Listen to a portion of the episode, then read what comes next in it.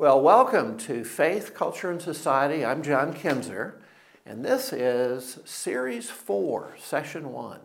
We're doing famous Americans, and this is Abigail Adams. She lived early, she was in the colonial period and in the War for Independence. She witnessed battles in the War for Independence, and she was wife to a president, John Adams, the second president, and mother to a second president, John Quincy Adams. Well, she's an outstanding person. You know, she was the, uh, at, a, at age 20, she was married, very young for marriage, and uh, married John Adams, lived in Massachusetts, and they had five children, one of which, John Quincy, would become a future president. She strongly supported John's career. He was a lawyer. And um, she's noted because she wrote hundreds of letters, and we still have these letters. You can find them in volumes and volumes of letters. She wrote over 500 letters to her husband, back and forth, sometimes writing a letter every day while he was away as an ambassador. He was overseas. At one point, they did not see each other for five years. He was away doing diplomatic work.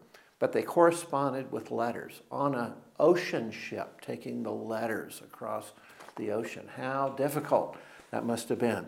But these are like great memoirs of these events, of these days. Very revealing. The letters very, very revealing. I'm going to quote several of these letters in our session today.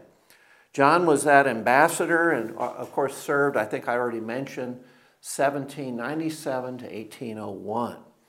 So in 1774, just prior to the outbreak of the War for Independence, the War for Independence starts in 1775 with Lexington and Concord, that battle. Just prior, the year before, she said this. She wrote to her husband from her home. She said, I dare not express to you at 300 miles distance how ardently I long for your return and whether the end will be tragical, heaven only knows. You cannot be, I know, nor do I wish to see you, an inactive spectator. But if the sword be drawn, if war starts, I bid adieu to all domestic happiness. And I look forward to that country where there are neither wars nor rumors of war, in a firm belief that though and through the mercy of its King, Jesus, we shall both rejoice there together.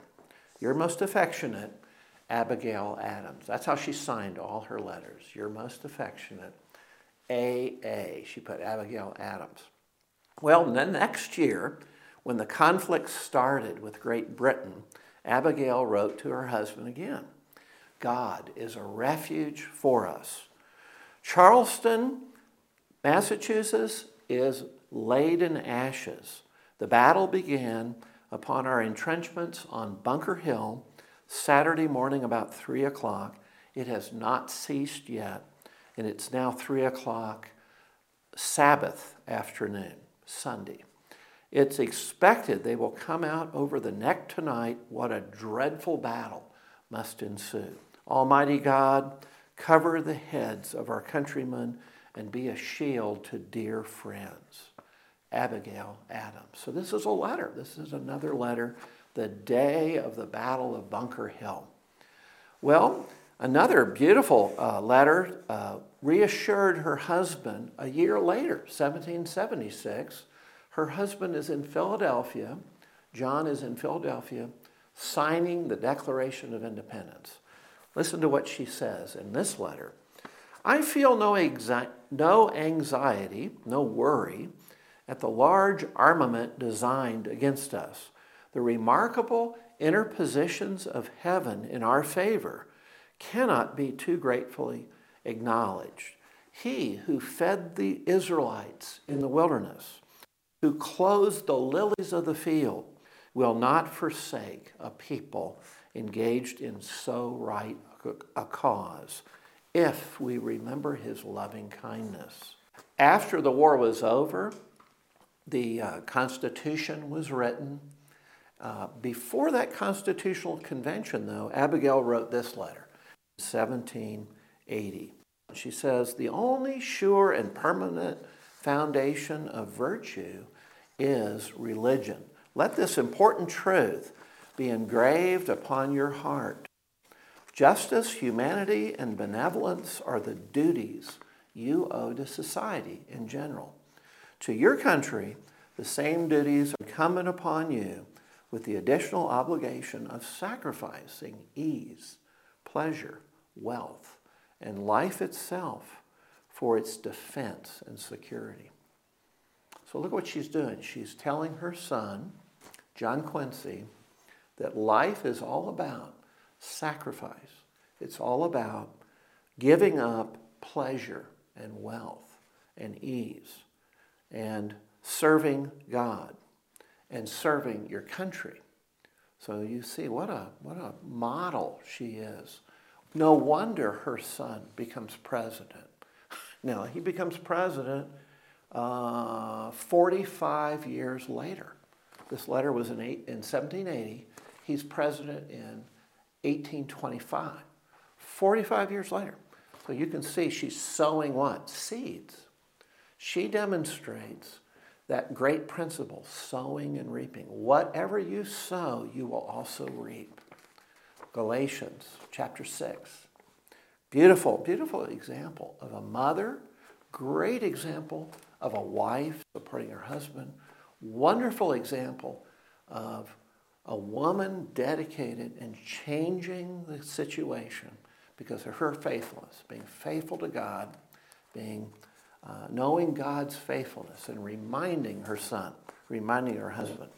Now, this last letter that I have here, she writes her husband John. He's just become president. And he says, Listen to this. This is a great letter. You have this day to declare yourself head of a nation.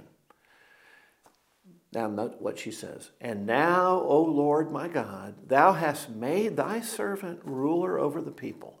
Give unto him an understanding heart, that he may know how to go out and come in before this great people, that he may discern between good and bad.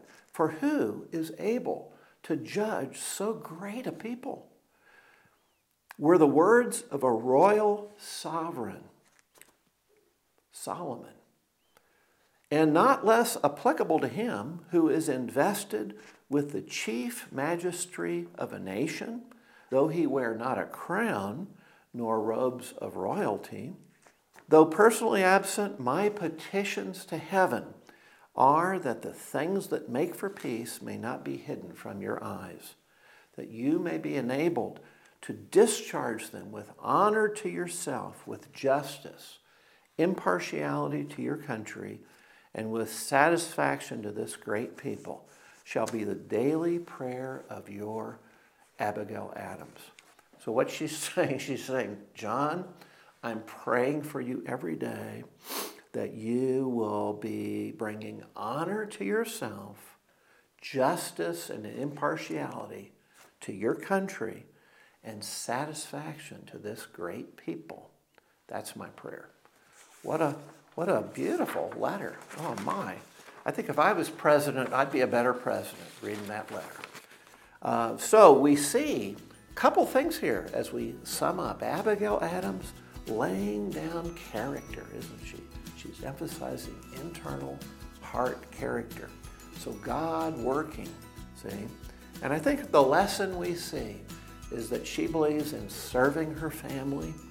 She believes in home education. She educated John Quincy all through all five children she educated at the home. And she was mother and had a great impact with her godly home. God bless you as you continue your study.